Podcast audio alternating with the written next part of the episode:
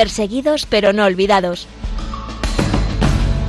Un programa de la Fundación Pontificia Ayuda a la Iglesia Necesitada.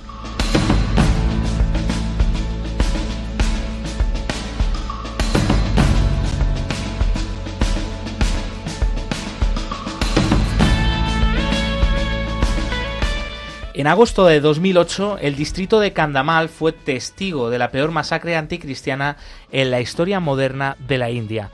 Allí fueron asesinados más de 100 cristianos, 300 iglesias fueron vandalizadas, 6.000 casas saqueadas y más de 56.000 personas atacadas. Todo esto por no querer convertirse al hinduismo y negar a Jesucristo.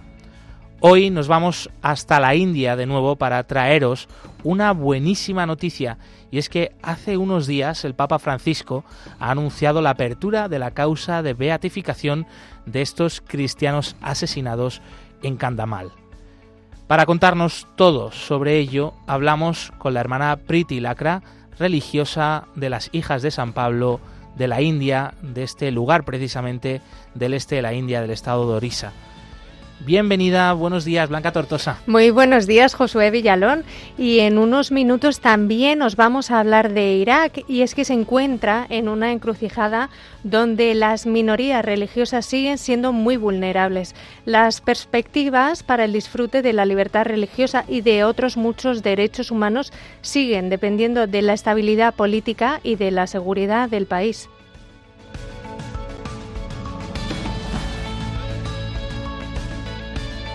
También te vamos a contar el testimonio de Sueta, una mujer de este lugar del norte de la India, de la mano de la Iglesia Católica. Ella ha descubierto que su vida es valiosa, que su vida tiene sentido y que hay un Dios que es Padre y que la ama hasta el extremo.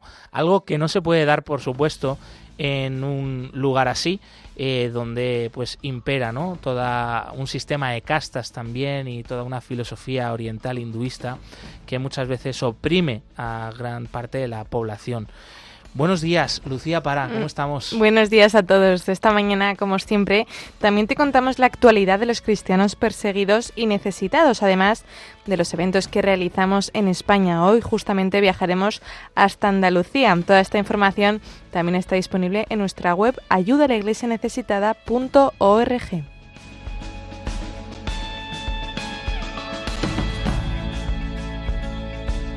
Estás escuchando Radio María, estás escuchando Perseguidos pero no olvidados, un programa de la Fundación Pontificia Ayuda a la Iglesia Necesitada del que tú, por supuesto, eres una parte fundamental. Eh, por eso te invitamos a participar con nosotros a través de nuestras redes sociales. Eso es, te recordamos que nos puedes seguir eh, a través de las redes de Ayuda a la Iglesia Necesitada. Estamos en Twitter como arroba ayuda neces, en Facebook, Instagram y YouTube como Ayuda a la Iglesia Necesitada. En estas plataformas tienes todos los contenidos que vamos a hablar en este programa y muchísimos más contenidos exclusivos de imágenes, vídeos y noticias y mucho más. Como siempre, eh, no olvidéis que podéis también escribir a nuestro programa vuestros comentarios, vuestros mensajes al email perseguidos pero no olvidados arroba radiomaria.es. En el control de sonido nos acompaña Yolanda Gómez. Bienvenida compañera. Y bien, pues vamos allá, mm, cogemos nuestra maleta y nos vamos hasta la India, hasta el estado de Orissa, al este de este gran país en el sur de Asia.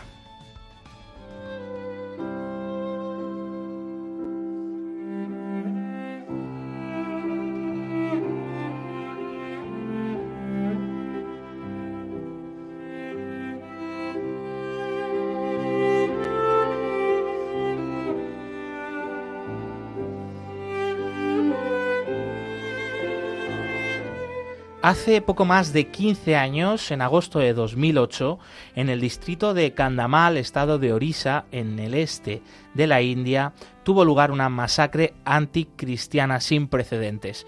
El desencadenante de esta ola de violencia fue el asesinato de un líder hinduista local. Sus seguidores y radicales hinduistas calificaron este asesinato de una conspiración cristiana internacional, sin tener ninguna prueba y, por supuesto, de forma absolutamente falsa, culparon al Vaticano, a Europa y a Estados Unidos.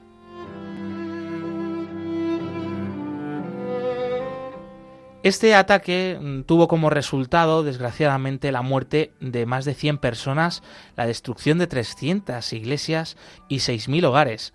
Siete cristianos, en aquel momento, falsamente acusados de del asesinato de este líder hinduista, fueron encarcelados y han estado allí pues nueve años, hasta que hace unos pocos eh, fueron liberados, fueron absueltos ¿no? de esa acusación. Todo esto, como decimos, sucedió hace ya 15 años, sin embargo, esta fecha jamás eh, se olvidará, por supuesto, en la mente de la comunidad cristiana de la India. Y hoy eh, nos queremos ir hasta allí, hasta este lugar de la India, para traeros una muy buena noticia, y es que hace unos días el Santo Padre, el Papa Francisco, anunció la apertura de la causa de beatificación de un grupo de estos cristianos asesinados. Para contarnos todo ello, hablamos con la hermana Priti Lakra, religiosa de la India, procedente precisamente de, este lugar, del estado de Orissa, de la diócesis de Kutak Bhubaneswar, eh, ella es en religiosa de las hijas de San Pablo y está ya con nosotros. Hermana Priti, bienvenida, buenos días. Muy buenos días. Primero de todo, muchas gracias por invitarme a estar con vosotros en este momento de compartir y escuchar uno a otro. Hermana, ¿qué ocurrió con esos cristianos, hermanos en la fe de todos nosotros, pero particularmente de usted, porque eran gente cercana de su misma diócesis, de este distrito de Candamal? ¿Qué ocurrió con ellos? Vuélvenos a narrar esos hechos acaecidos en el estado de Orissa en 2008, en India. En 2007-2008 hubo persecución de los cristianos. En Orissa hay seis diócesis, entre, entre uno de, los diócesis que hubo esta persecución es de Katak Bhubaneswar. Y ahí, hubo muchos muertos, desplazamientos de miles de personas, quemaron viviendas, fueron destruidas las iglesias y otros lugares culto los cristianos más pequeños, grandes, y todo fue destruido, pues en esta persecución perdieron la vida de 105 personas.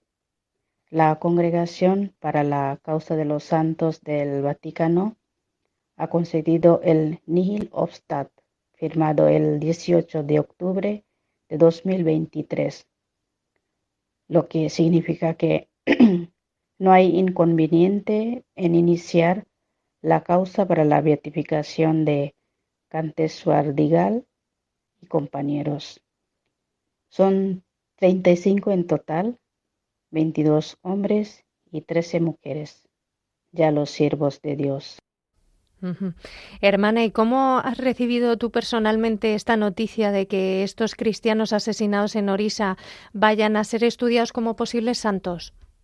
Estoy muy contenta porque hace 15 años, cuando hubo esa persecución a los cristianos de Orisa, cuando la gente oían que yo soy de Orisa, a veces la expresión se cambiaba y decían, ah, sí que hubo una persecución, todo esto, ¿no?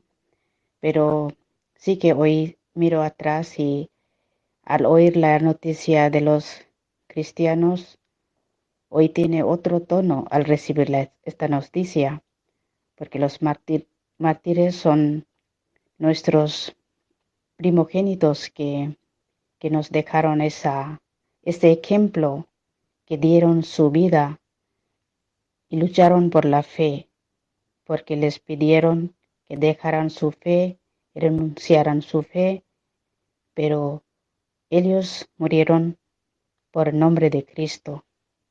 Hoy seguramente que podemos decir con la misma palabra de San Pablo, si vivimos, vivimos para el Señor, si morimos, morimos para el Señor. Y hermana Priti, eh, usted que ahora mismo está aquí en España, pero que tiene contacto directo ¿no? con las personas de su diócesis, eh, ¿qué te cuentan? ¿Cómo han recibido esta noticia, esta iglesia local de la diócesis de Katakbu Banesbar?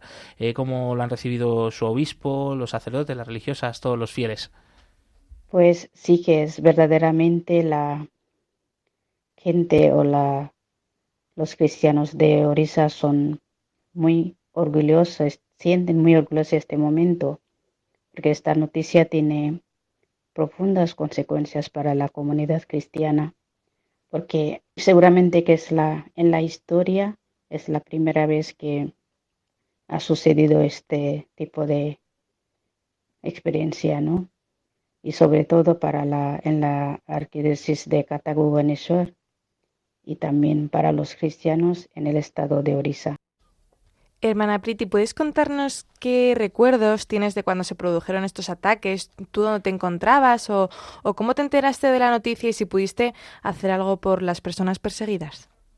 Ya pasó 15 años, pero cuando hubo esa persecución, sí que aún estaba en India, yo estaba preparando para la profesión perpetua y estaba en parte de norte.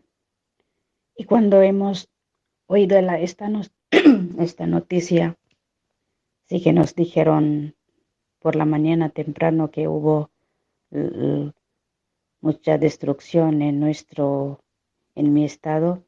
Entonces sí que esto fue un estado de shock porque nunca había hoy hemos oído este tipo de persecución a los cristianos, pero sí que es de verdad temblar porque frente a los cristianos mismos hermanos, como decir, los hindúes, los conocidos que los mataron, ¿no? Quemaron y muchos que huyeron a los bosques para protegerles. Pero el Señor ha sido grande en todo, en todo sufrimiento y hoy en día vemos que la gente no tiene miedo porque salen en nombre de Cristo.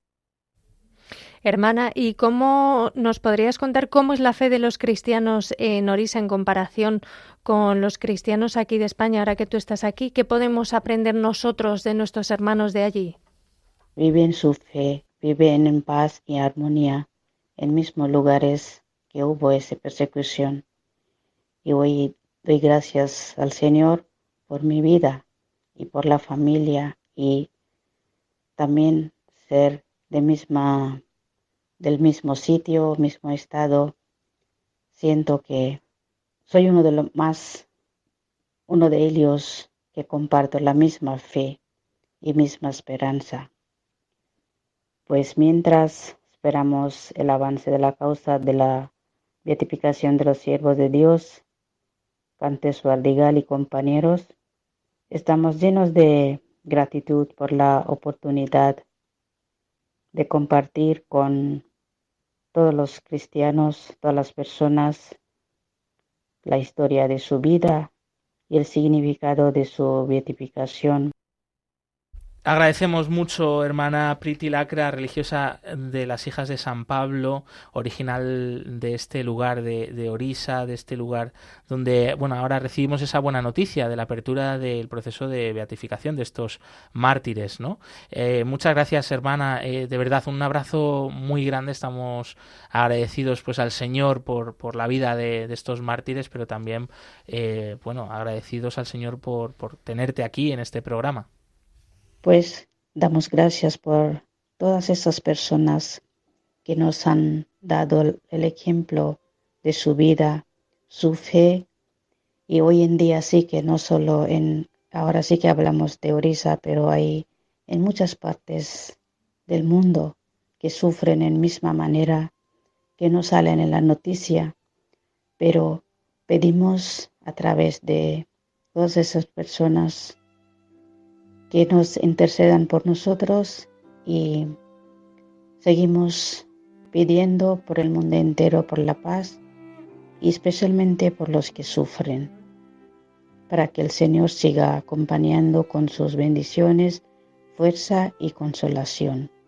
Gracias. Gracias, gracias a usted. Un abrazo grande.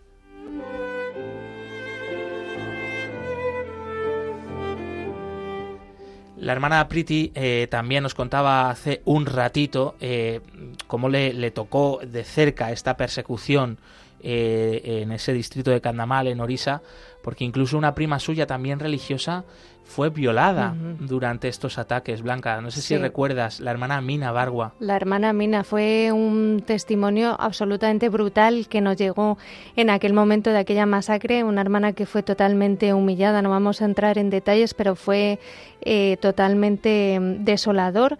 Y también Josué un ejemplo de cómo estos cristianos han vivido una situación extrema de dolor, de sufrimiento, de humillación y cómo han permanecido en la fe a pesar de todo. No solo han permanecido, sino que han salido fortalecidos de ello. Es algo de verdad impresionante. Y el testimonio de estos mártires que, bueno, Dios quiera, ¿no? Que finalmente sean reconocidos por la Iglesia, pero que son la punta de lanza eh, de tantos otros mártires también del día a día. Mm, Eso es. O mártires como la hermana Mina, que no llegó a morir, eh, pero que ahí está, ¿no? Ella con su testimonio, eh, bueno, también de perdón a, sus, enemigos, de cómo ha podido recuperar su vida gracias a la fe, a pesar de pasar esos momentos tan traumáticos.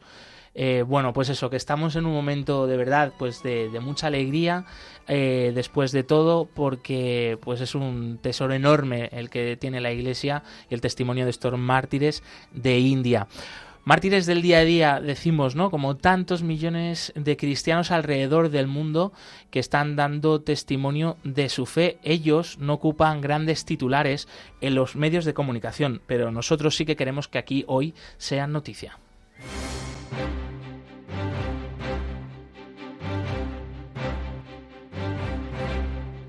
Queremos que sea noticia.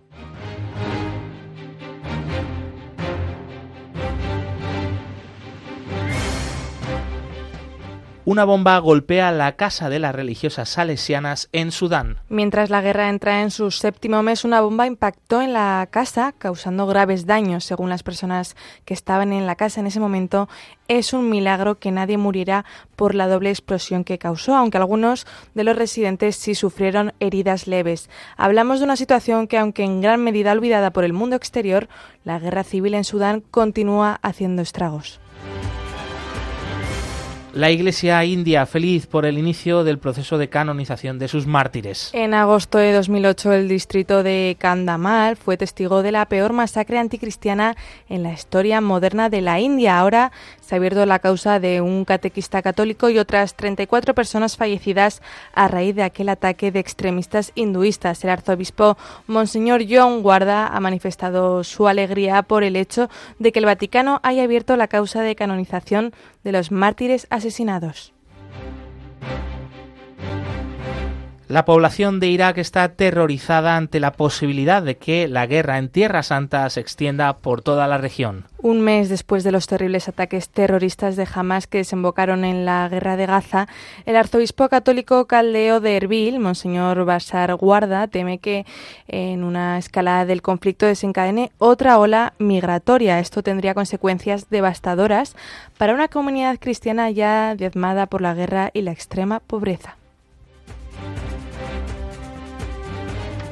El arzobispo de Trípoli, en el Líbano, insta a la comunidad internacional a poner fin al conflicto entre Israel y Palestina. También hace un llamamiento urgente a la comunidad internacional para que intervenga y ponga fin a este devastador conflicto. Durante una reciente visita a la sede internacional de la Fundación Pontificia Ayuda a la Iglesia Necesitada, el arzobispo subrayó la necesidad de encontrar una solución justa y duradera para ambas comunidades israelí y palestina, advirtiendo que de lo contrario el conflicto podría prolongarse durante décadas o incluso siglos y desencadenar una guerra abierta en toda la región.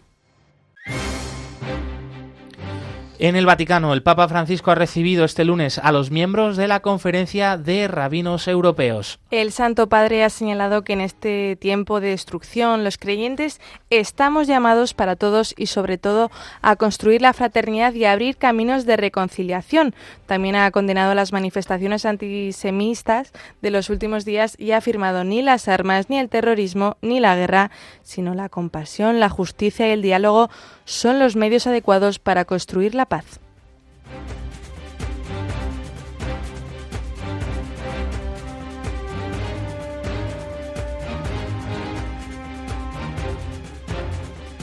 Hasta aquí las noticias de esta última semana sobre la Iglesia que sufre necesidad o persecución. Ya sabes, puedes seguir informado diariamente en la web ayudalaiglesianecesitada.org.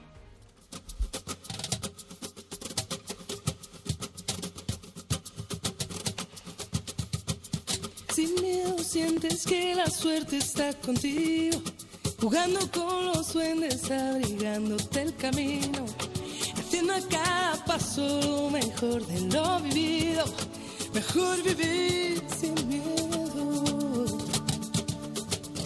sin miedo, lo malo se nos va volviendo bueno.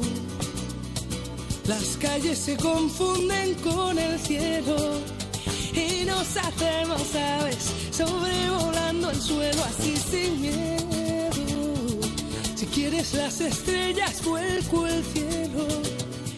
No hay sueños imposibles ni tan lejos. Si somos como niños, sin miedo a la locura,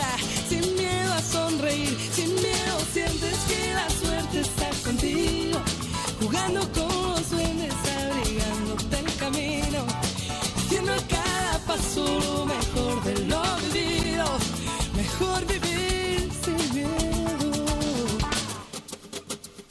sin miedo.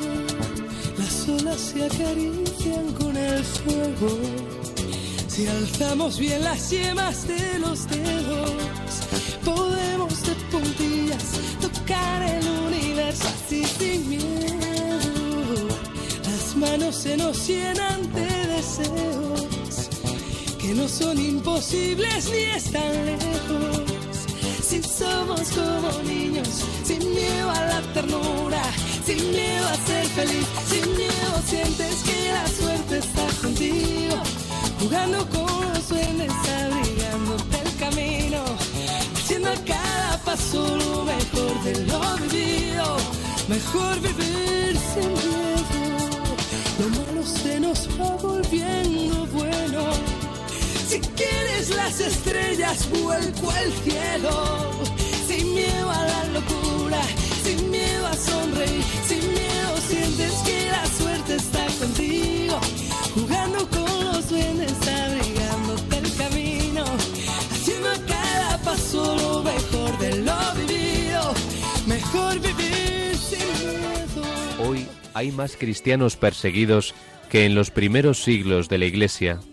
Nadie habla de ellos. Nosotros sí.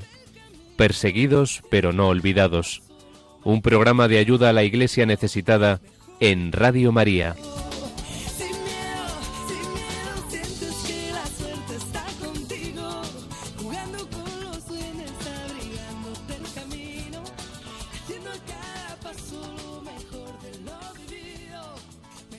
La libertad religiosa es un derecho fundamental del ser humano, un derecho muchas veces atacado, eh, ninguneado y marginado en el mundo. Por eso seguimos haciendo foco a la luz del informe Libertad Religiosa en el Mundo 2023 sobre el estado de este derecho en diversos países del mundo. Hoy nos vamos hasta Irak.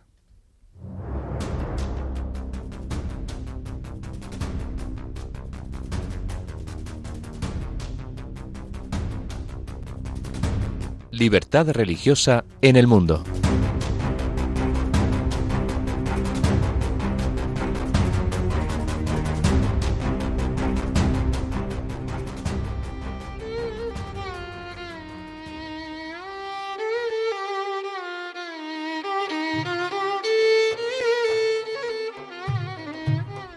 Según la Constitución de Irak del 2005, el Islam es la religión oficial del Estado y la fuente de la legislación.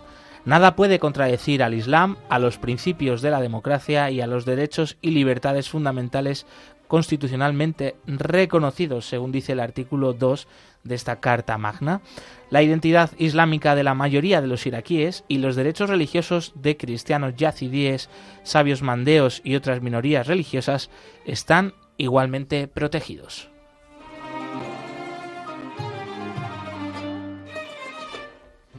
En 2022, el patriarca Saco advirtió que los cristianos podrían desaparecer del país si no cambian las políticas gubernamentales, sociales y económicas. En una alocución pronunciada el primer día del sínodo de la Iglesia de Bagdad, dijo los cristianos iraquíes y quizá también los de otras naciones desaparecerán pronto si no hay un cambio de mentalidad y del sistema estatal. Afirmó también que la herencia islámica de Irak convierte a los cristianos en ciudadanos de segunda clase y permite la usurpación de sus bienes. Reiteró además sus llamamientos para el cambio de la Constitución.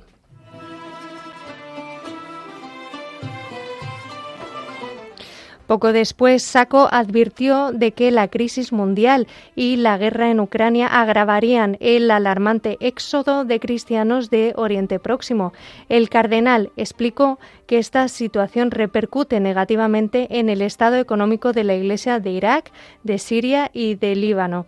Ante los limitados recursos de la Iglesia y la disminución de las donaciones de organizaciones benéficas, la Iglesia se esfuerza aún más en apoyar a los cristianos locales a través de sus organizaciones.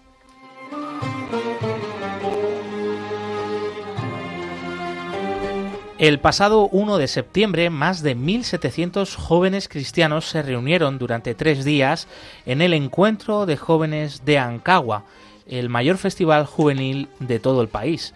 El, organizador de este evento, el padre Dan Yula, declaró que esta actividad es fundamental para la recuperación de la Iglesia tras la ocupación del Estado Islámico en Irak entre los años 2014 y 2016.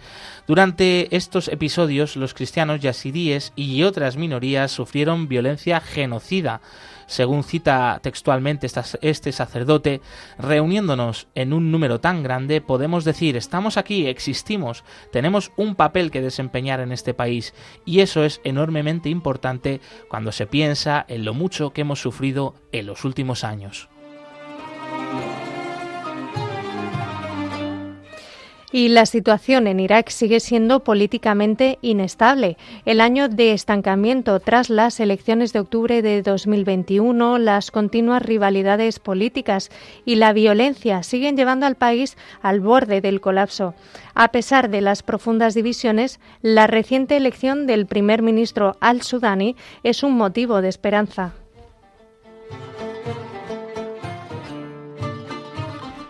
Durante el periodo estudiado en el informe Libertad Religiosa en el Mundo 2023 se han producido avances positivos en materia de libertad religiosa. Por ejemplo, la aprobación de la Ley de Supervivientes Yazidíes ha sido un paso importante para superar las injusticias infligidas a esta minoría religiosa por el Estado Islámico. También en este tiempo se ha producido la visita apostólica del Papa Francisco, que ha dado a los cristianos iraquíes la esperanza de que la presencia y la contribución de los cristianos en Irak sean reconocidas y que se fomente el entendimiento interreligioso.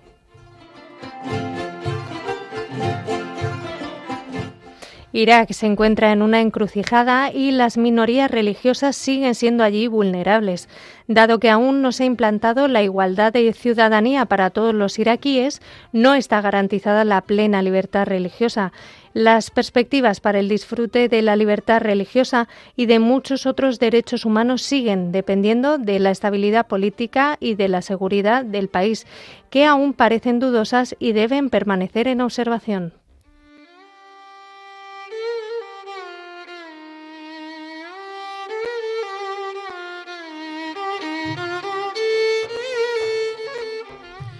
Hasta aquí la situación de la libertad religiosa en Irak a la luz del informe Libertad religiosa en el mundo 2023. Para más información sobre la libertad religiosa en este país o en cualquier otro ya puedes visitar la web libertadreligiosaenelmundo.es.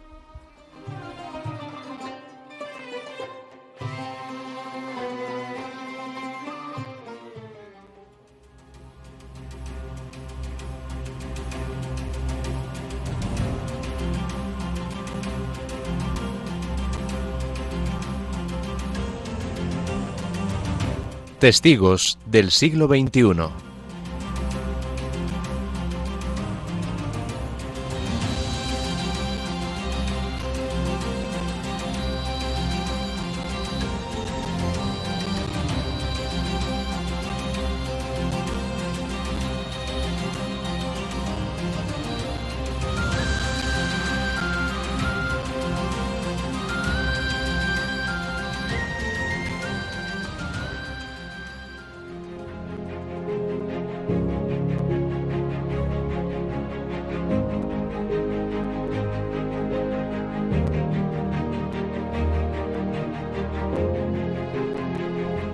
Sueta vive en el norte de India, es una mujer Dalit de la casta de los intocables y también cristiana.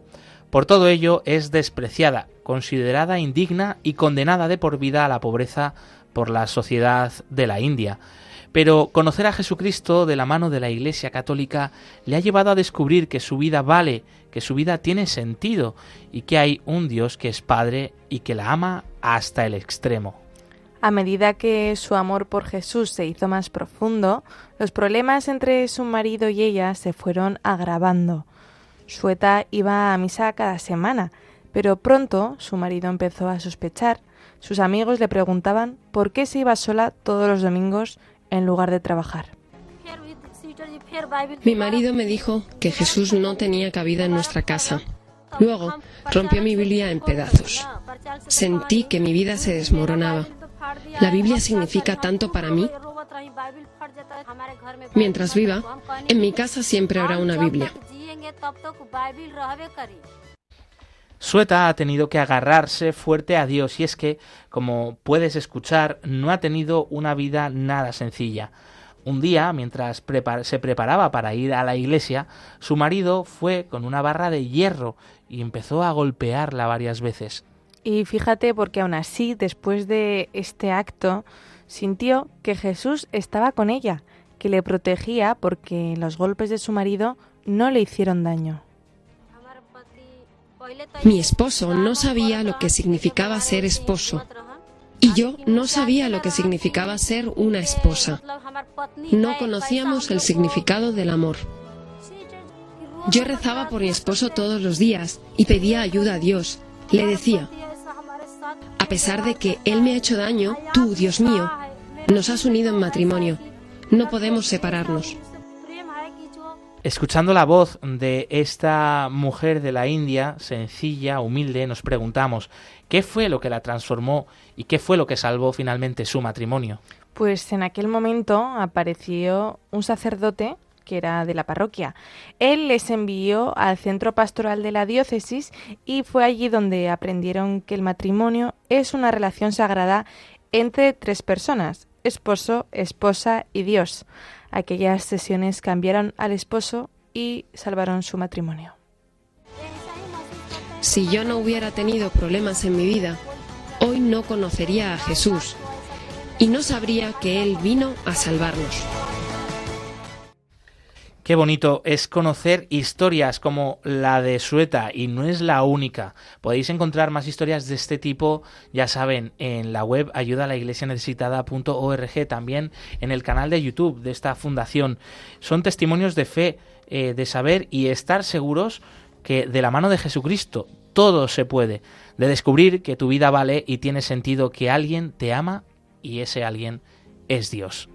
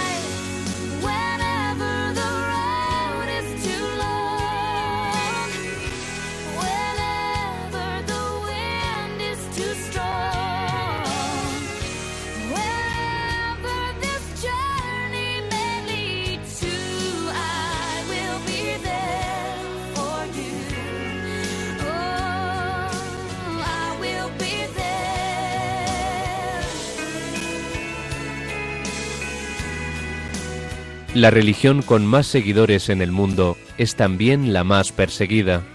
Descubre la realidad de los cristianos perseguidos y necesitados en Perseguidos pero no olvidados, un programa de ayuda a la Iglesia necesitada en Radio María.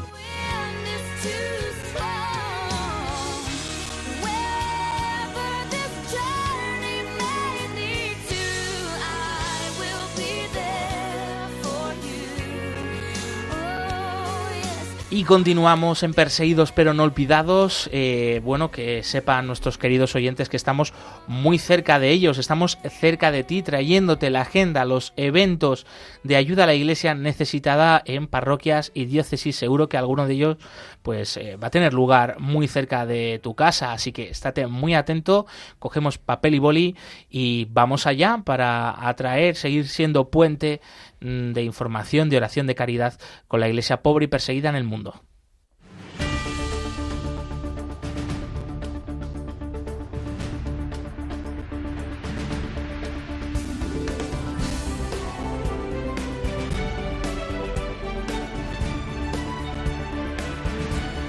Cerca de ti.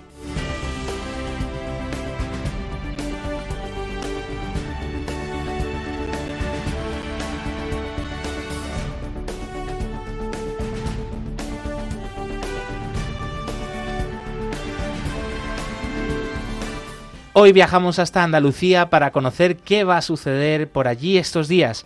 Está con nosotros Ana González, delegada de ayuda a la Iglesia necesitada en esta región. Buenos días, Ana. Cuéntanos en primer lugar, pues ese, ese esperado momento del icono de Homs, un icono profanado por el Estado Islámico en Siria, que va a estar próximamente, dentro de muy pocos días, en Granada. ¿Qué tiene de importante este objeto litúrgico y por qué animarías a la gente a venerarlo y conocerlo de cerca? Pues Josué, yo animaría a todos a conocer este icono de Holmes, porque pues es un icono eh, que permite, como todos los iconos, a, conocer los misterios de la salvación, a rezar con él. Es además un icono muy especial porque cuando la gente lo, lo vea y se fije, van a ver que se está representando la anunciación, el sí de María. Y aunque vemos que está roto, porque incluso tiene, contiene una, bala incrustada. No queremos que, la gente se quede con ese acto ¿no? de brutalidad que hicieron los terroristas del Estado Islámico, sino que, traspasemos esa violencia que sufren nuestros cristianos allí en, en estos países como está ocurriendo además ahora en Tierra Santa, y que nos quedemos con ese sí a Dios, ¿no? que se sigue repitiendo cada día en ellos. Estos cristianos pues son fieles y no renuncian a su fe. La Virgen además sabemos que está con ellos. Y, ese hágase ¿no? de, este, de, esta anunciación pues se repite continuamente. ¿no? Esa confianza les une a, los cristianos de ahora de Tierra Santa más a Dios, haciéndoles capaces de perdonar y de seguir adelante. Por ello creemos que es muy importante que, que lo vean, ¿no? que lo conozcan. Muy recomendable, impresionante lo que nos estás contando, eh, qué ganas, ¿no? De, poderlo vivir de cerca. Por eso cuéntanos, Ana, dónde y cuándo se puede venerar este objeto litúrgico de los cristianos perseguidos de Siria. Pues Josué, vamos a tener la suerte de tener el icono de Homs de, de Siria en la Archidiócesis de Granada desde el 16 al 29 de noviembre y en multitud de lugares que ahora paso a, explicarte para que no se quede ningún granaíno, como nosotros decimos por aquí, sin, poderlo contemplar, ¿no? sin poderle rezar. Pues mirad, el 16 y el 17 de noviembre estará en el Real Monasterio de, de, San Jerónimo. Invitamos a la misa de nueve horas para poder contemplar el icono. El día 18 de noviembre estará en la parroquia del Espíritu Santo, en la misa de 7 y media, de 19.30 horas por la tarde. El 19 y 20 de noviembre pasará a la Basílica de Nuestra Señora de las Angustias, eh, que sobre todo estará expuesto en las misas de 12 y de 13 horas, allí en Granada. Eh, los días 21 y 22 de noviembre lo vamos a tener en la parroquia Virgen de Gracia, en las misas de 11 y media y de 19.30 horas. El día 24 de noviembre lo vamos a tener en la parroquia de Santa María Magdalena de Granada, en las misas de 13 y 19 horas el día 25 en la parroquia del Sagrario, misas de 11 y de 20 horas. El 26 de noviembre en la parroquia de San Juan de los Reyes, misas, eh, la misa perdón, de 11-15 horas de la mañana. Y el día 26 de noviembre en el convento de San Antón. Recuerdo también que las misas en este convento son a las 13.30 y a las 19.30 horas. Y finalmente los días 28 y 29 de noviembre lo tendremos en el monasterio de las Carmelitas Descalzas, donde habrá un rosario a las 17.30 horas y la consiguiente misa a las 18 horas. Será el último lugar para poder eh, ver este icono de, de Homs. ¿Y qué te impresiona más del testimonio de los cristianos de Siria que hace visible este icono? Pues Josué, lo que más me impresiona del, testimonio de estos cristianos, ¿no? De Siria o, de Tierra Santa, eh, es que mm, hablan de esperanza, hablan de perdonar, ¿no? Su testimonio nos hace ver que a pesar de todas estas dificultades es posible tener esperanza y perdonar, ¿no? Que no hay nada más que escucharles a ellos, a los jóvenes que se quedan allí, eh, que deciden quedarse en sus países para ayudar a sus hermanos, a otros y que sin embargo tienen la oportunidad de, salir de esa situación de conflicto ¿no? y vivir más tranquilos, sin embargo deciden quedarse, o sea, es una actitud de, la verdad que ejemplar, son evangelio vivo, ¿no? Yo siempre lo digo en las charlas, son eh, ejemplo de fidelidad, que el Señor les va a proteger y por ello se quedan allí y evidentemente son capaces de perdonar. Entonces, claro, si ellos se van, pues se va el perdón. Entonces Dios no, no podría entrar en, el, en, los corazones de los hombres, ¿no? Entonces por eso pienso que, que, es muy impresionante este testimonio y que después tenemos que ayudarles, o sea, tenemos que ayudarles para que se puedan quedar allí, para que, mm, para que hablen de ese perdón, ¿no? para que sean, sigan siendo el testimonio allí y, para ello, además de contar con nuestra oración, pues yo le diría, yo le diría a todo el mundo que nos escucha que ayudemos ¿no? con esta campaña que hemos lanzado ahora de emergencia, que ayudemos a, nuestros hermanos de allí de, de Tierra Santa con nuestra oración y con nuestra colaboración, que tanta falta pues hace. Claro que sí, Ana. Muchas gracias, Ana González, delegada de ayuda a la Iglesia necesitada en Andalucía. Vamos a estar muy pendientes de esas fechas. Ya saben que las, las tienen publicadas, las pueden consultar en la web ayudalaiglesianecesitada.org.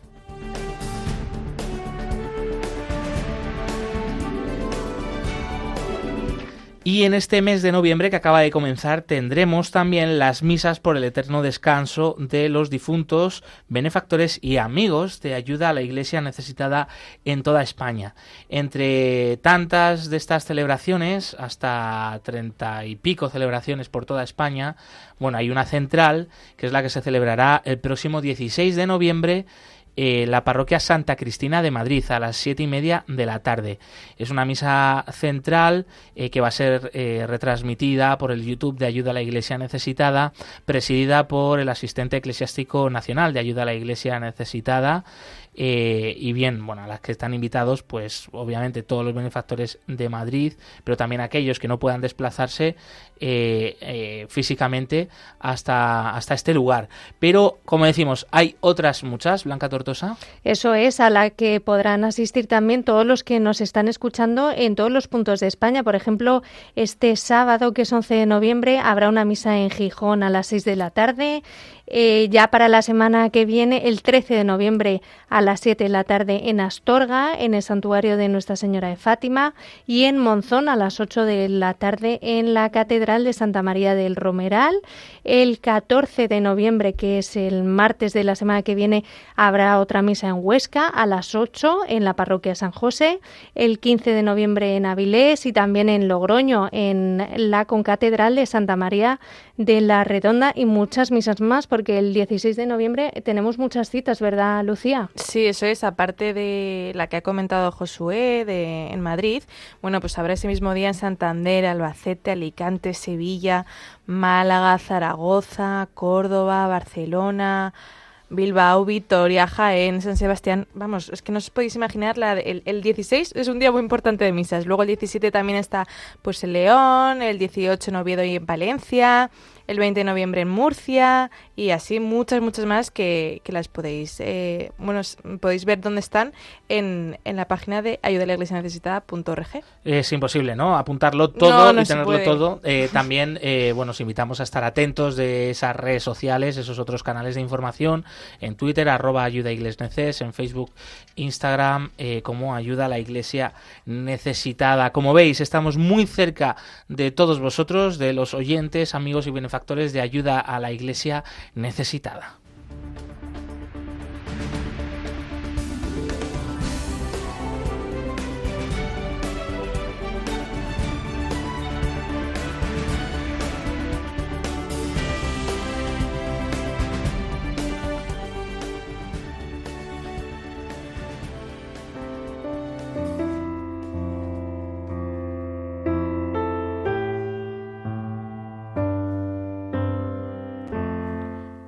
Oración por la paz en Tierra Santa. Señor Jesucristo, Tierra Santa está siendo golpeada una vez más por la violencia, el odio y la muerte. Señor, mira con misericordia la tierra que fue tu hogar terrenal. Acoge a los difuntos en tu reino. Consuela a los que están en duelo, heridos o en la huida que todos los que sufren miedo y desesperación sientan tu cercanía. Tú, Señor, eres nuestra paz y la luz de las naciones. Pon fin a la espiral de terror y sufrimiento en Tierra Santa y en todo Oriente Medio. Que tu paz y justicia florezcan de nuevo en estos lugares sagrados. Tú eres nuestro refugio. Haz que todos se encuentren protección en tu amor ten piedad de nosotros y de nuestro tiempo. Amén. Amén.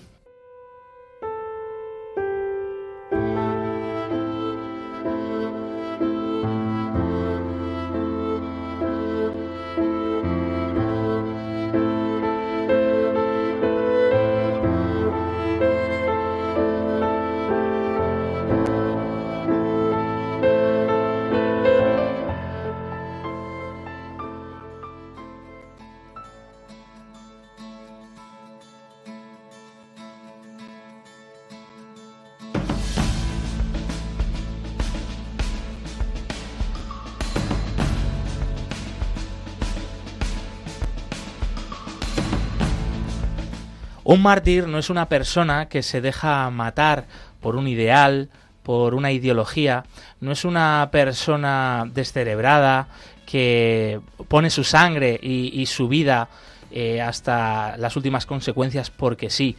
Un mártir, que de ahí viene eh, esta palabra, es un testigo, es un testigo del amor de Dios en medio de su vida y en medio de las personas de su tiempo.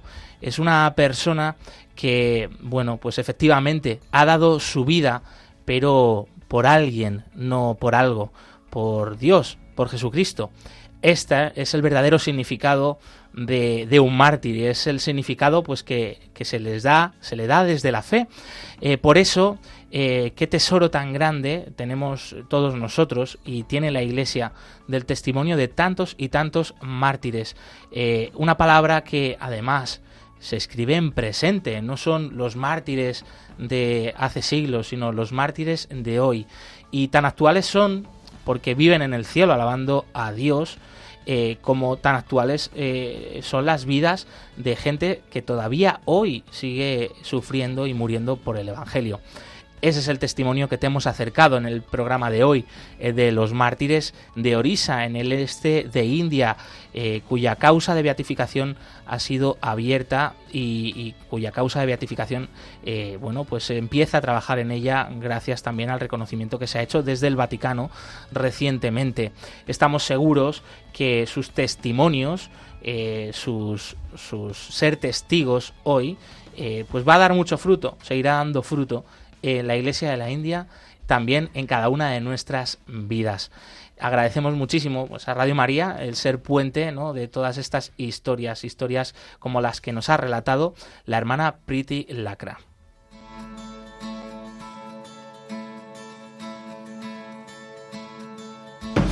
También hemos escuchado de viva voz el testimonio de Sueta, una mujer sencilla, humilde, de la casta de los intocables, que eh, se ha acercado al Evangelio, se ha convertido al cristianismo y eso ha revolucionado su vida. Un testimonio impresionante.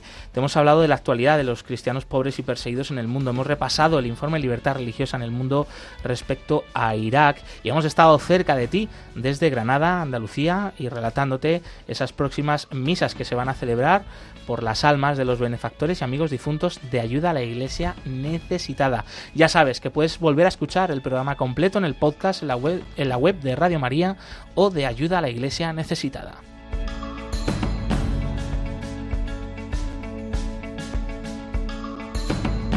Por supuesto, este podcast también está disponible en las principales plataformas digitales, Google Podcast, Apple Podcast, y Spotify. Es muy fácil encontrarnos perseguidos pero no olvidados. Radio María.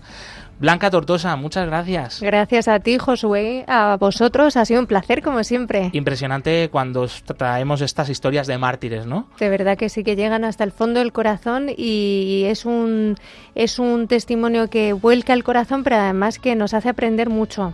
Y ese rayo de esperanza siempre, ¿no? De, que con el Señor lo bueno está siempre por delante, por llegar y que la victoria ya está ganada. Jesucristo ha vencido. ¿A que sí, Lucía? Para. Muchísimas gracias a vosotros y a seguir rezando. En el control de sonido nos ha acompañado Yolanda Gómez. Ya sabes que aquí continúa la programación con el rezo del Ángelus. Nosotros nos volvemos a escuchar el próximo jueves, eh, que será 16 mm, de noviembre. Mm, pues nada, nos vamos, movidos por amor a Cristo, al servicio de la Iglesia que sufre. Un fuerte abrazo y hasta la próxima.